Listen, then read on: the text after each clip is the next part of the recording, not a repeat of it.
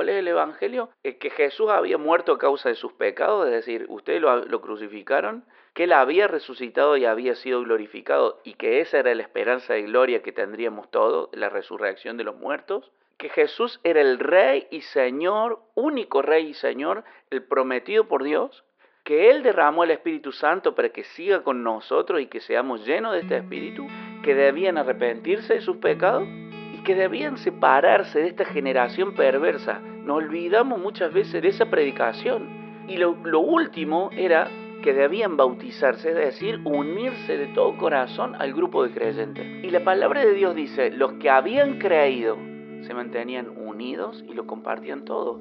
¿Por qué? Porque habían creído en un mensaje completo del Evangelio.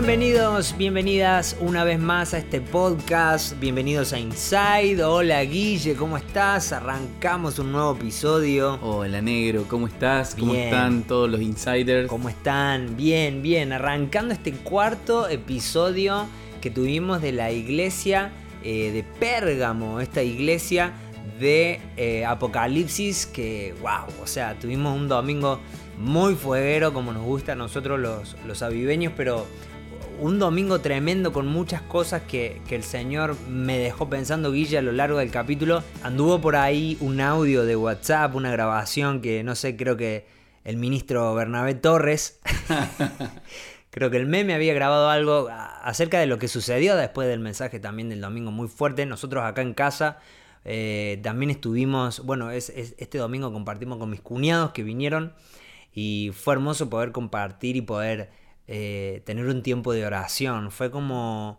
Fue un tiempo de reconocimiento, ¿no? Que, que vamos a estar hablando un poquito más adelante en este capítulo. Así que si vos estás ahí del otro lado, te pido que traigas tu Biblia, tu anotador o que te sientes si podés hacerlo o si vas conduciendo o de camino al trabajo, que prestes atención, abras tus notas, porque vamos a tratar acerca de algunas otras facetas que tiene esta iglesia. Así que acompáñanos porque vamos a empezar. Guille, no sé si te parece de cómo Jesús se presenta a esta iglesia. Jesús se presenta a esta iglesia como aquel que tiene la espada aguda de doble filo, aquel que es el que tiene el mensaje en su boca y él va a exhortar a esta iglesia a que viva una forma leal a él, eh, no tan solamente eh, leal frente a las acechanzas externas, sino a las acechanzas de adentro de la iglesia. Resumiendo un poquito eh, esta iglesia, el Señor va a decirle a esta iglesia que la admira por cómo resiste a la cuestión de afuera, pero también tiene algo contra ella,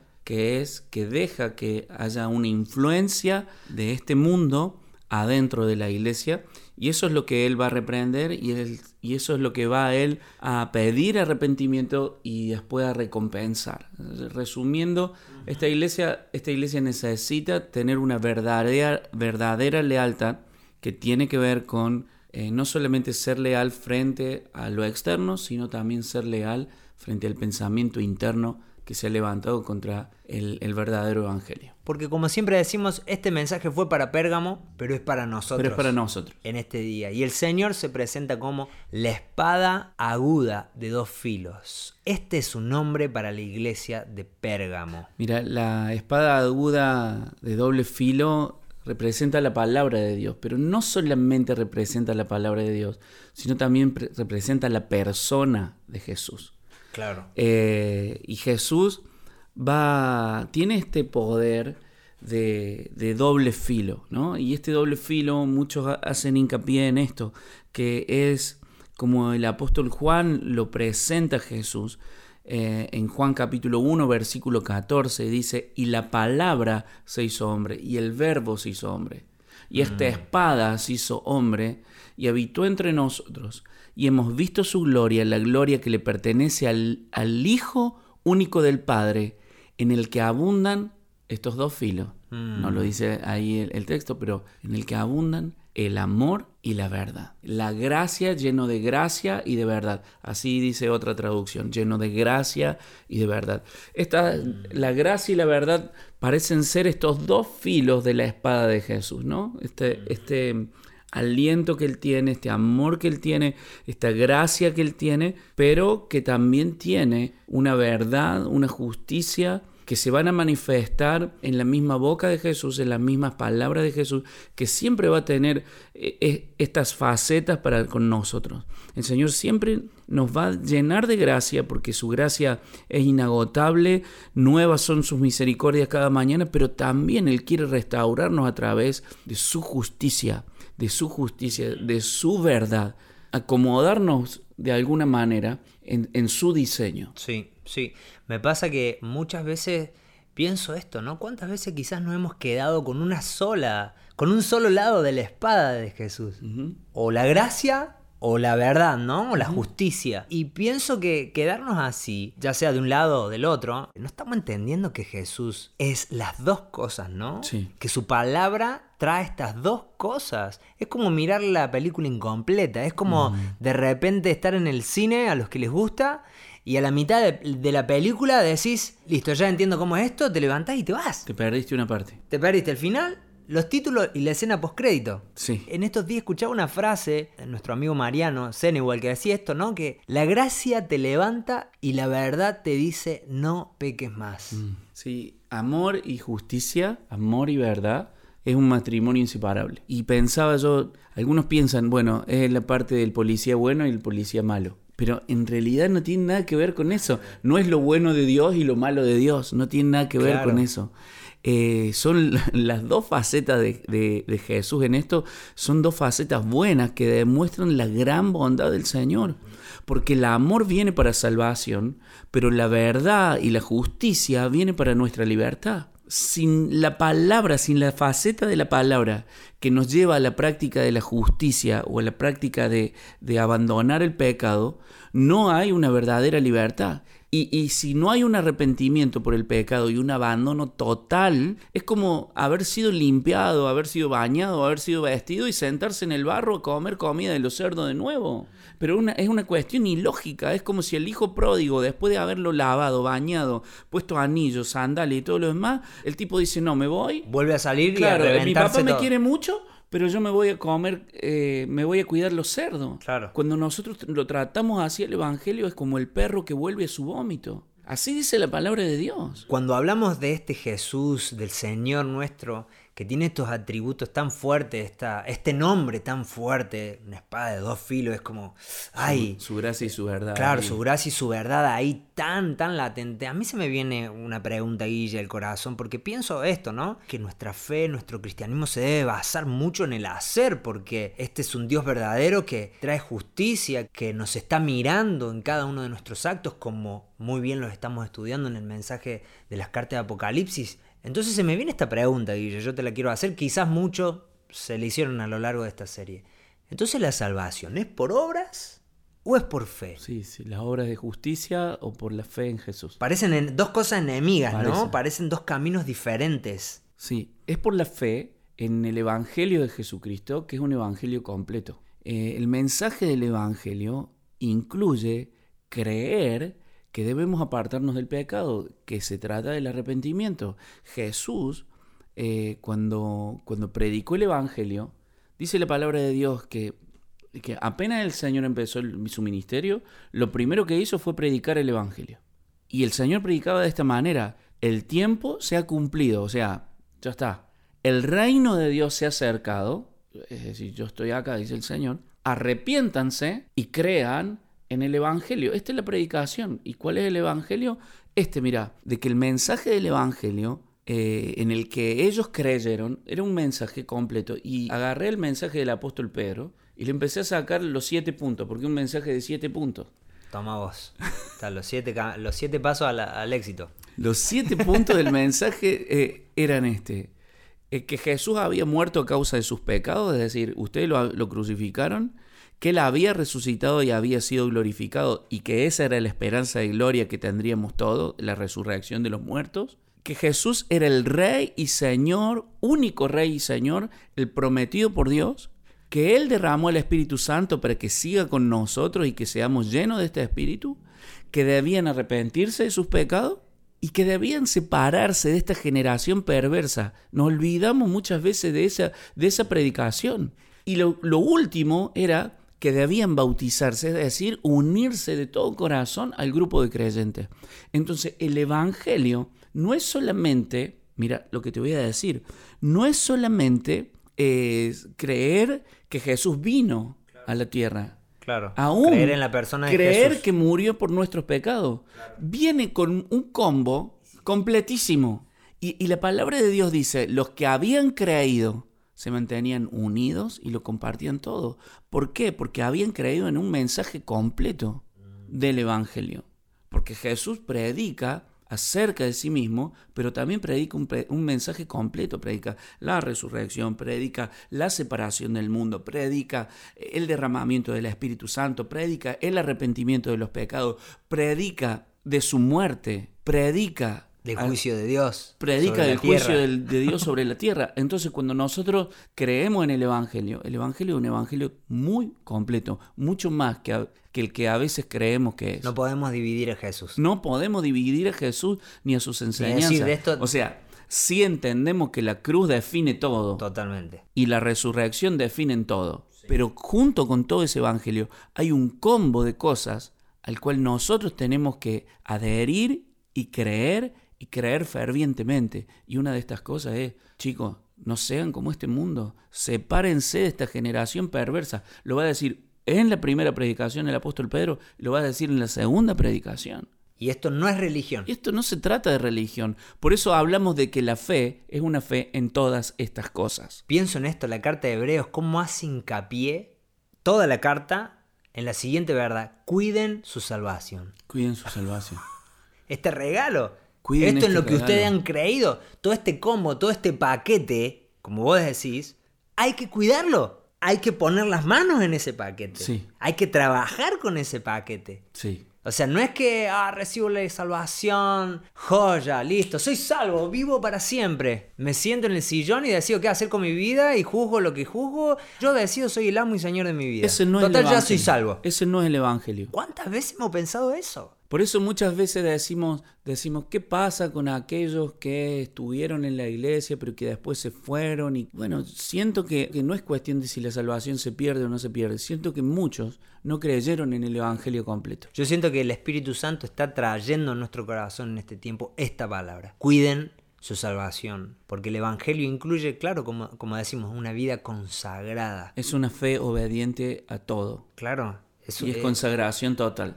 Es nuestra fe en Cristo es acción pura. Sí, Es acción pura, es una película de acción. creo que una revelación muy grande lo que el Señor está trayendo a nuestras vidas. No es por obras, para que nadie se gloríe, es por fe y la fe es obediencia y es obediencia sin preguntar nada. Sin preguntar nada. Ahora, claro, confianza. cuando uno piensa en este Evangelio de Jesús que Él viene a traer y a derramar en la tierra, es- que es básicamente una vida de consagración, nos damos cuenta de por qué el enemigo ataca a los cristianos Sí. verdaderos, ¿no? Y juega todas sus cartas, sus armas. Claro, porque si Él ataca toda esta verdad, toda esta salvación, si Él pone sus armas en contra de, de esta verdad de la que estamos diciendo ahora en este momento, eh, no vamos a poder entender el verdadero significado del Evangelio, de nuestro cristianismo. Y si nosotros no entendemos esto, básicamente nuestra fe, como dice Santiago, está muerta. Está muerta. Y hay alguien que entendió muy bien esto, Guille, que un poco lo tocaste el domingo, alguien que prefirió morir en el cuerpo a que asesinaran su fe. Y ese fue Antipas. Hay una, una tradición sobre, sobre cómo muere él. Eh, si bien no está en la Biblia, esto es una tradición y lo, vamos, lo tomamos como tradición de los primeros cristianos y que es la historia of the record, digamos, lo que no fue grabado en la Biblia. Hermoso. Eh, dicen que él se negó a venerar eh, la imagen del emperador. Si bien había muchos dioses y decimos que el ambiente espiritual de, de Pérgamo era un ambiente lleno de dioses, donde la palabra del Señor dice ahí habita el trono de Satanás, en la ciudad de Satanás. Algo que, perdón, paréntesis, hemos estado hablando muchas veces acá en- en- en- entre casa, hablando acerca de los ambientes espirituales, ¿no? Cómo hay ambientes que son distintos. Yo quiero No. decirle una cosa a las personas que nos están escuchando. Hay ambientes que están consagrados A Satanás. a Satanás y que en esos lugares habitan los demonios. El Señor le dice a esta iglesia, esta es la ciudad De de, Satanás. Sí. Y sabemos que Satanás no es el único ángel caído, ¿no? No, no, no. Hay demonios en Qué esta tremendo. ciudad que están gobernando esta ciudad de Pérgamo Y que influyen en las personas. influyen en las personas. Qué tremendo Los ambientes espirituales, y quiero hacer, hacemos este paréntesis, los ambientes espirituales son ambientes que influyen en la mente de las personas. El diablo ataca la mente. La batalla en la mente es una batalla sin cuartel, donde Satanás siembra pensamientos como si fueran verdades en nuestra mente y nos hace creer que eso está bien, que es la verdad, que se compara con verdades de, la palabra de Dios, pero no tienen nada que ver con la palabra de Dios. Los ambientes espirituales, eh, no hace falta ver eh, promiscuidad, no hace falta ver eh, pecados exacerbados, simplemente son ambientes que son- están consagrados a Satanás, donde Satanás gobierna. Miren, ambientes donde hay disolución, simplemente digo Sí. esto. Sí, porque puede pasar a cualquier hora A del cualquier- día. a cualquier, la- en cualquier lado. Totalmente. Y a mí me preocupa muchas veces muchos hermanos que entran como, como inocentes a esos lugares donde hay una explícita adoración al poder, al, al- a la libertad sexual, al alcohol, a las drogas, a los demonios, como si nada ocurriera. Música, canciones eh, y cualquier cosa que, que podemos invadir nuestra casa de estos ambientes espirituales que no son ambientes del Señor, sino que han sido consagrados al enemigo.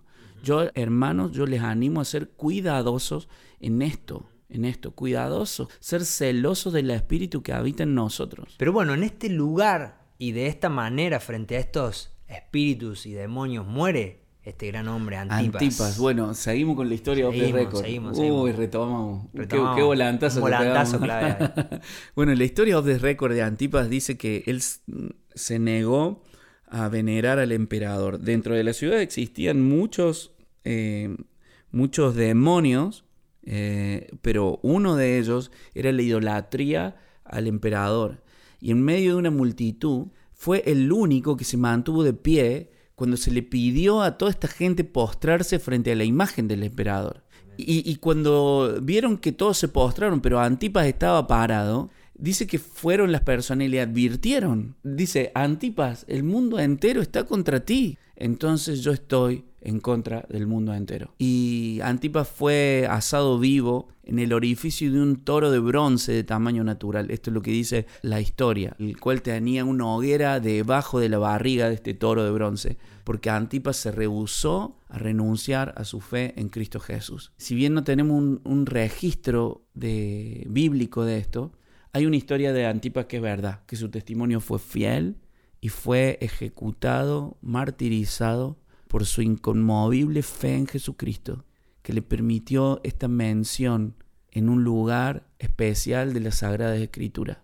Y ese lugar también tiene un lugar ahí en Hebreos, entre la sala de la fama de la fe, que dice así, otros, en cambio, por alcanzar una mejor resurrección, fueron torturados y no aceptaron ser puestos en libertad. No aceptaron, che, te pongo en libertad. No, no quiero. No, está bien, gracias. ¿Sabes por qué? Dice, dice, por la fe unos sufrieron burlas y golpes y otros fueron atados y llevaron- llevados a la cárcel. Los mataron a pedradas, los cortaron por la mitad y los mataron a espada y algunos de ellos vestían pieles de ovejas y de cabra. Por la fe fueron pobres, perseguidos, maltratados por la gente. El mundo no los merecía, dice la palabra de Dios. Ellos anduvieron en desiertos y montañas, viviendo en cuevas y huecos. Todos ellos son reconocidos por su fe, pero ninguno de ellos recibió la recompensa de Dios. Mirá lo que dice, ninguno de ellos recibió la recompensa de Dios, la recompensa esperada para esta tierra. Claro, Dios tenía planeado algo mejor para quién? ¿Ellos? No, para nosotros.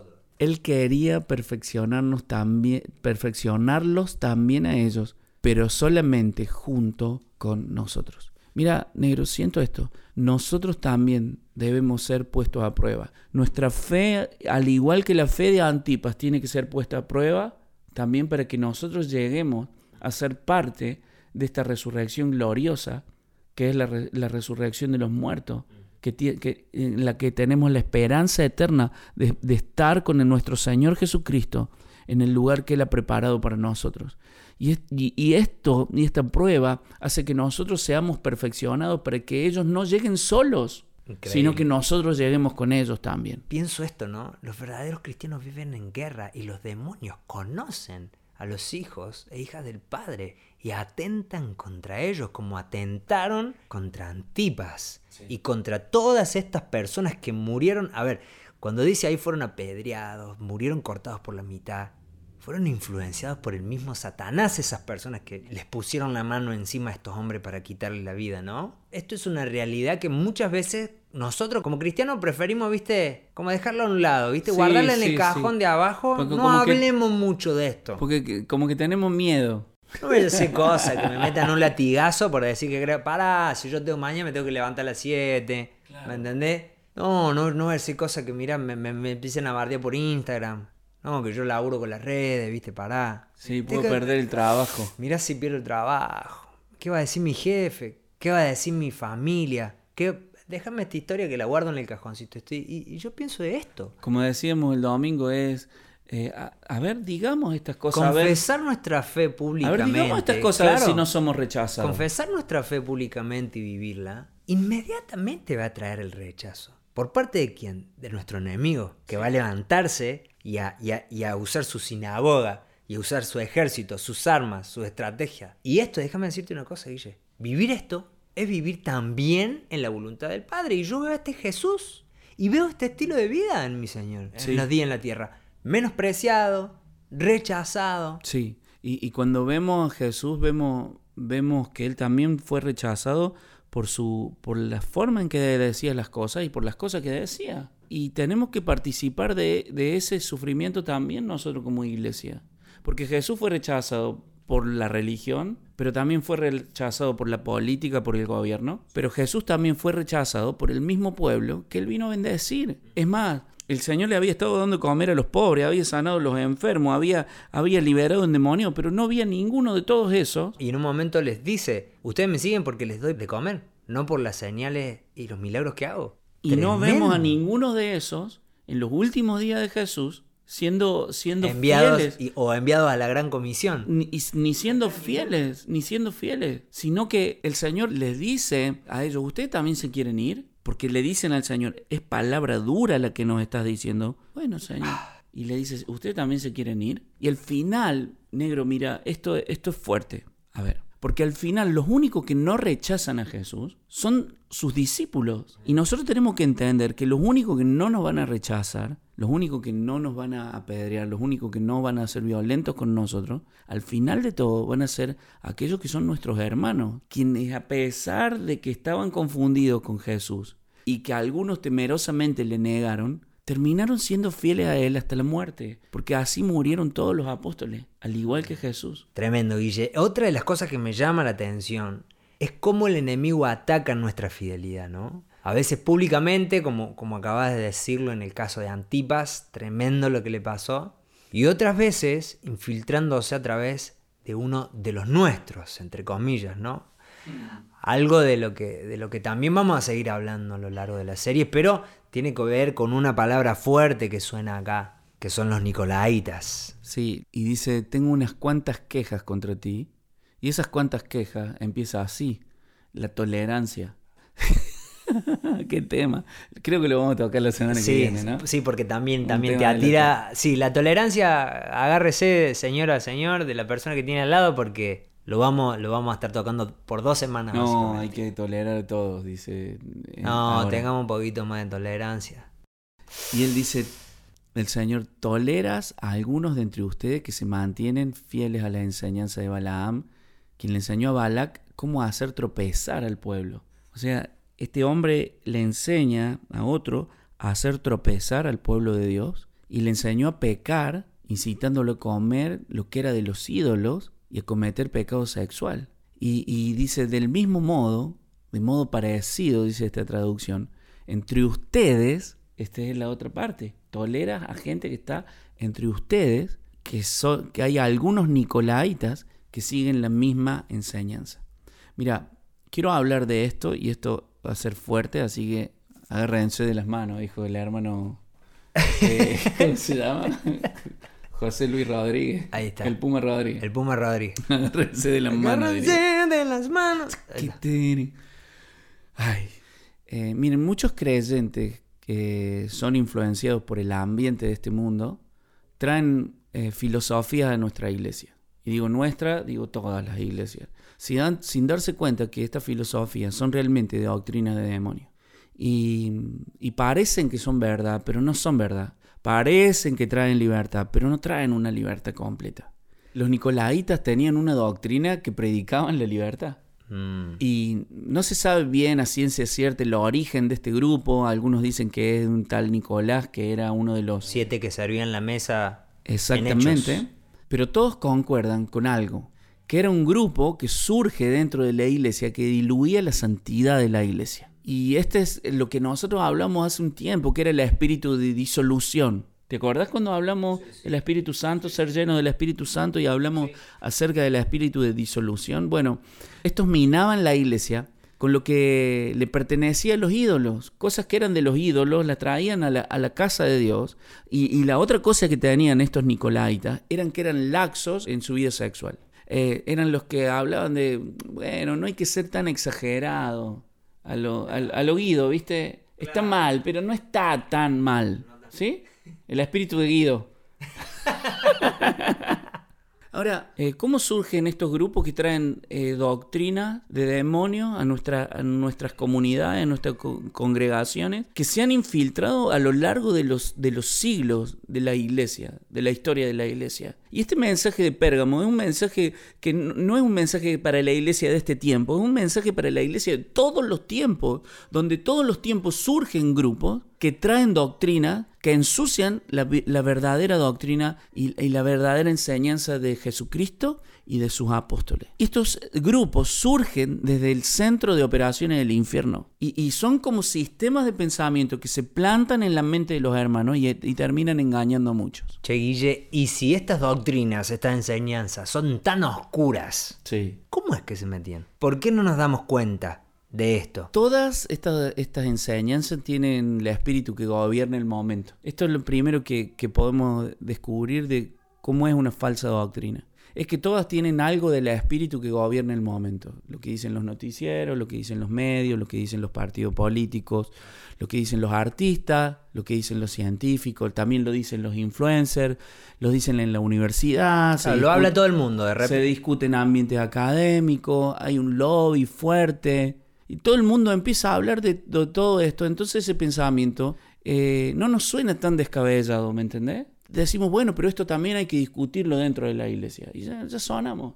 Porque no, no viene de, de una enseñanza del Señor, viene del ambiente, pero como lo dicen tanta gente, creemos que es algo que nosotros también tenemos que ponernos a discutir. Y la segunda cosa, que es lo más oscuro de todo esto, es que tienen un toque de verdad. Y aunque el paquete filosófico incluye infinidad de aberraciones, porque incluye infinidades de aberraciones, cuando vos lees todo el paquete filosófico que tienen, una verdad existe en medio de todo eso que disfraza toda la mentira, la mentira que viene adentro de este paquete. Y muchos creyentes compran todo este paquete porque hay un poquito de verdad en medio. Y esta es la estrategia de Satanás. Esta es la estrategia de Satanás. Negro, hoy en el mundo hay iglesia LGTB. En el mundo hay feministas cristianos. En el mundo hay cristianos que son republicanos. En el mundo hay cristianos con libertad de decidir en su cuerpo. Eh, eh, hay cristianos peronistas, cristianos capitalistas, el marxismo cristiano, el progresismo,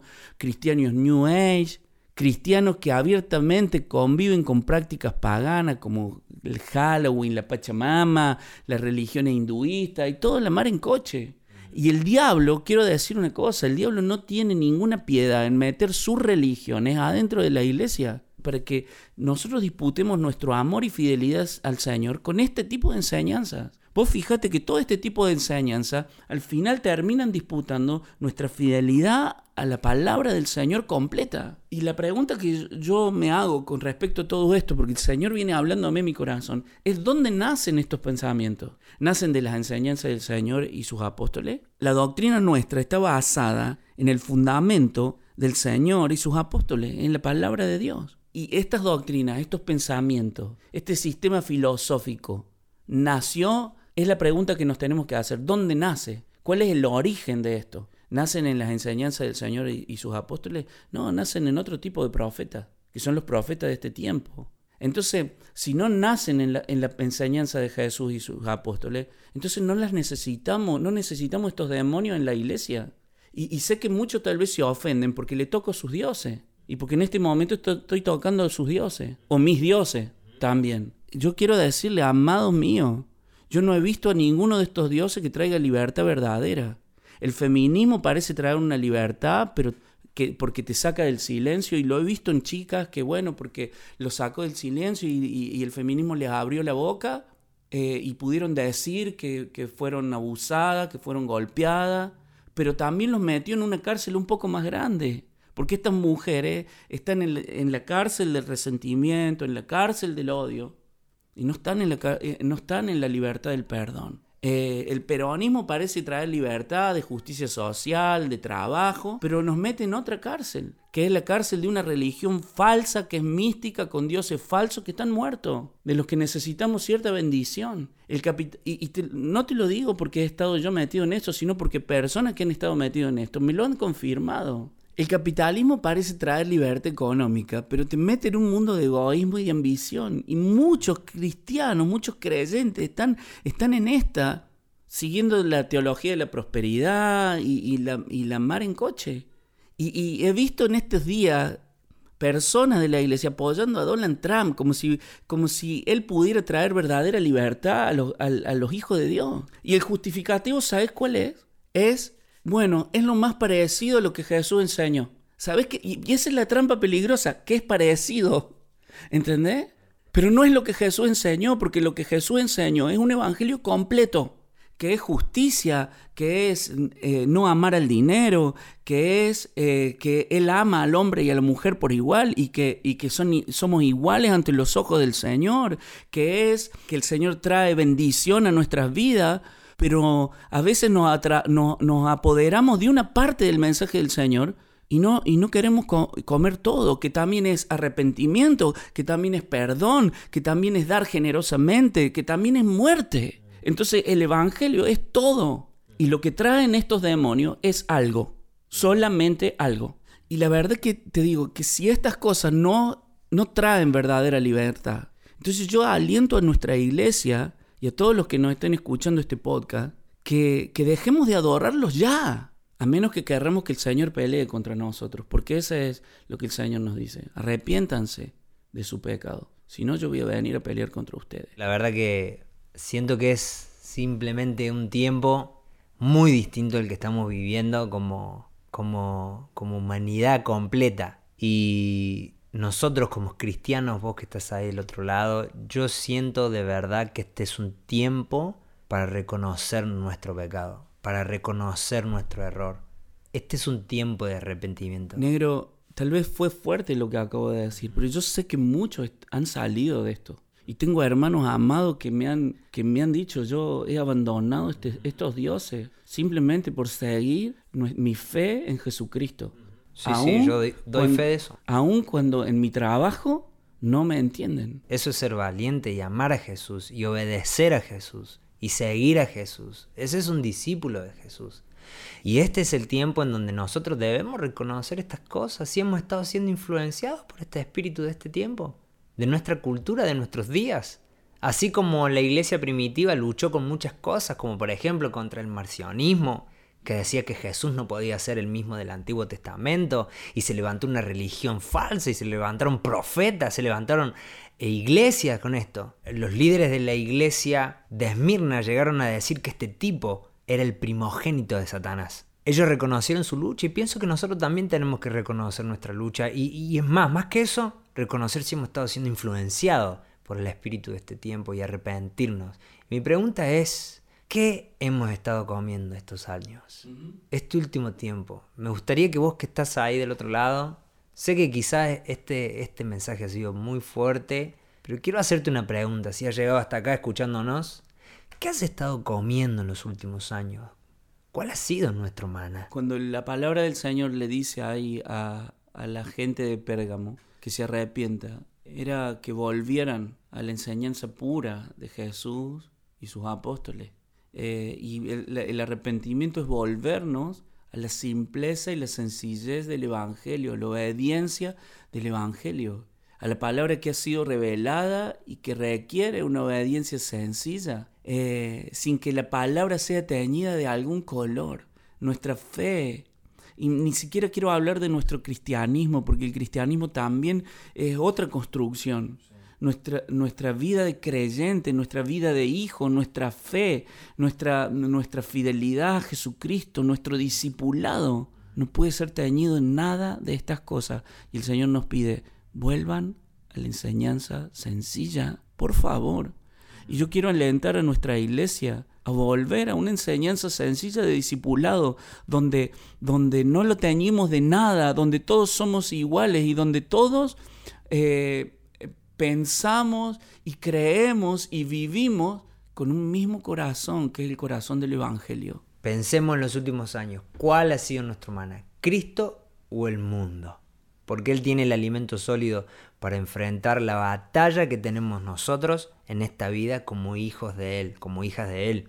Y acá nos metemos en la recompensa ya, si te parece. son las recompensas. Porque, porque esta es la recompensa. Comer de Jesús. Comer de Jesús. El maná tiene que ver 100% con Jesús, con la persona de Jesús, con lo que ha salido ya de su boca y que tenemos revelado en la palabra. Si no comemos de sus enseñanzas, de lo que los apóstoles nos dejaron con su vida, entregando su vida, y de lo que el Espíritu Santo nos revela por medio de lo que está escrito ya nunca vamos a llegar a disfrutar de esta recompensa que déjame decirte una cosa, Guille, podemos comenzar a disfrutar de este maná hoy.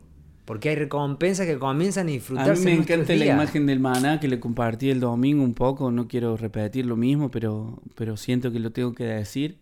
Es que el maná es un alimento que te sostiene en medio del desierto.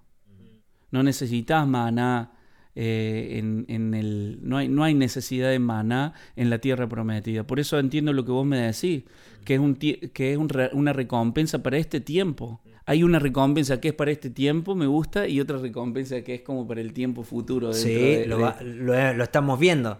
Como por ejemplo comer del árbol de la vida, ¿no? Sí. Sí, sí.